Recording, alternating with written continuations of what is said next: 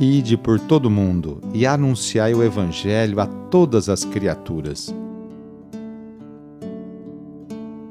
Iniciemos esta oração traçando sobre nós o sinal da cruz, sinal do amor de Deus por cada um de nós. Em nome do Pai, do Filho e do Espírito Santo. Amém. Senhor nosso Deus, nosso Pai, nós cremos em vós, nós esperamos em vós, nós vos amamos nós vos agradecemos este dia e vos damos graças porque estamos com vida. Oferecemos este dia ao Senhor com todas as nossas alegrias e sofrimentos, com todos os nossos trabalhos e divertimentos. Guardai-nos do pecado e fazei de nós instrumentos de vossa paz e do vosso amor. Ajudai-nos a observar vossos santos mandamentos. Amém. Segunda-feira, início da semana, dia 25 de abril.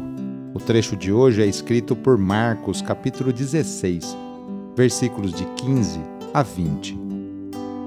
Anúncio do Evangelho de Jesus Cristo, segundo Marcos. Naquele tempo, Jesus se manifestou aos onze discípulos e disse-lhes: Ide pelo mundo inteiro e anunciai o Evangelho a toda criatura.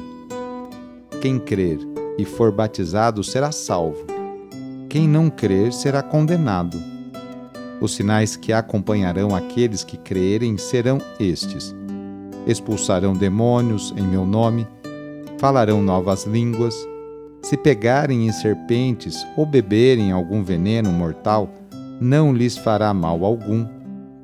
Quando puserem as mãos sobre os doentes, eles ficarão curados.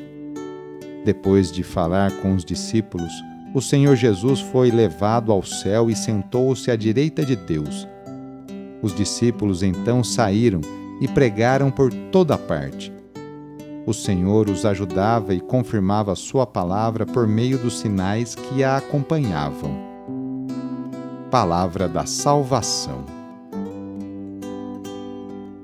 Hoje a Igreja no mundo inteiro celebra São Marcos, o evangelista ele era judeu da tribo de Levi. Era filho de Maria de Jerusalém. Segundo os historiadores, teria sido batizado pelo próprio São Pedro e fazia parte de uma das primeiras famílias cristãs lá de Jerusalém.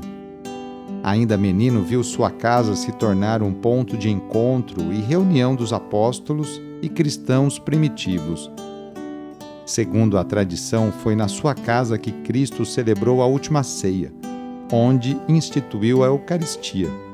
E foi nela também que os apóstolos receberam a visita do Espírito Santo após sua ressurreição. Mais tarde, Marcos acompanhou São Pedro até Roma, quando o jovem começou então a preparar o Evangelho. Escreveu o Evangelho por volta dos anos 60 sendo esse o mais antigo dos quatro evangelhos.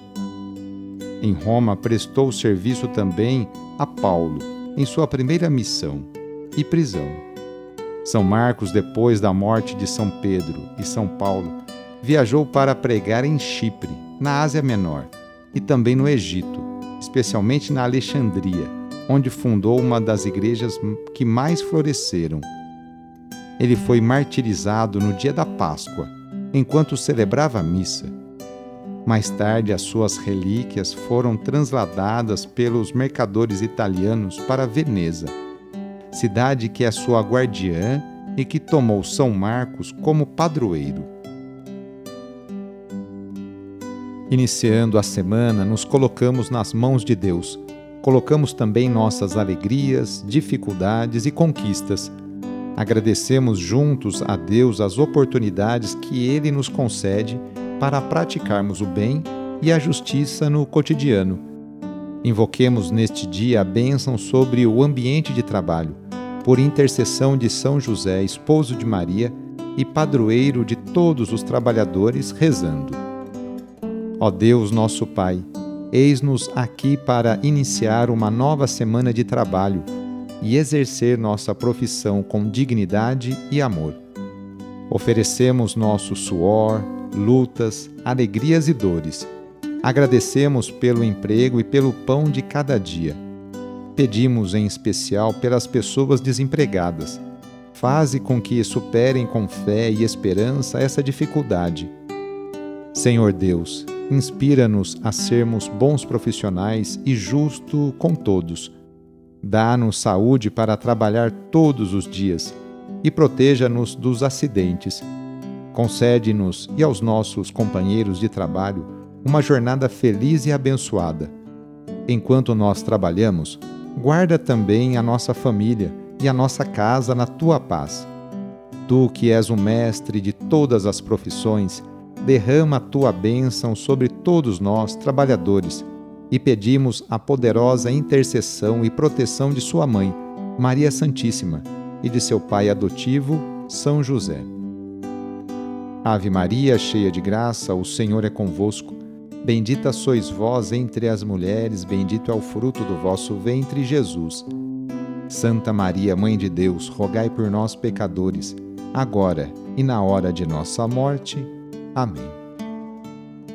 Rezemos juntos agora a oração de São Francisco de Assis, pedindo a paz e pedindo que eu e você sejamos instrumentos dessa mesma paz. Senhor, fazei-me instrumento de vossa paz. Onde houver ódio, que eu leve o amor. Onde houver ofensa, que eu leve o perdão. Onde houver discórdia, que eu leve a união. Onde houver dúvida, que eu leve a fé. Onde houver erro, que eu leve à verdade. Onde houver desespero, que eu leve à esperança. Onde houver tristeza, que eu leve à alegria. Onde houver trevas, que eu leve à luz.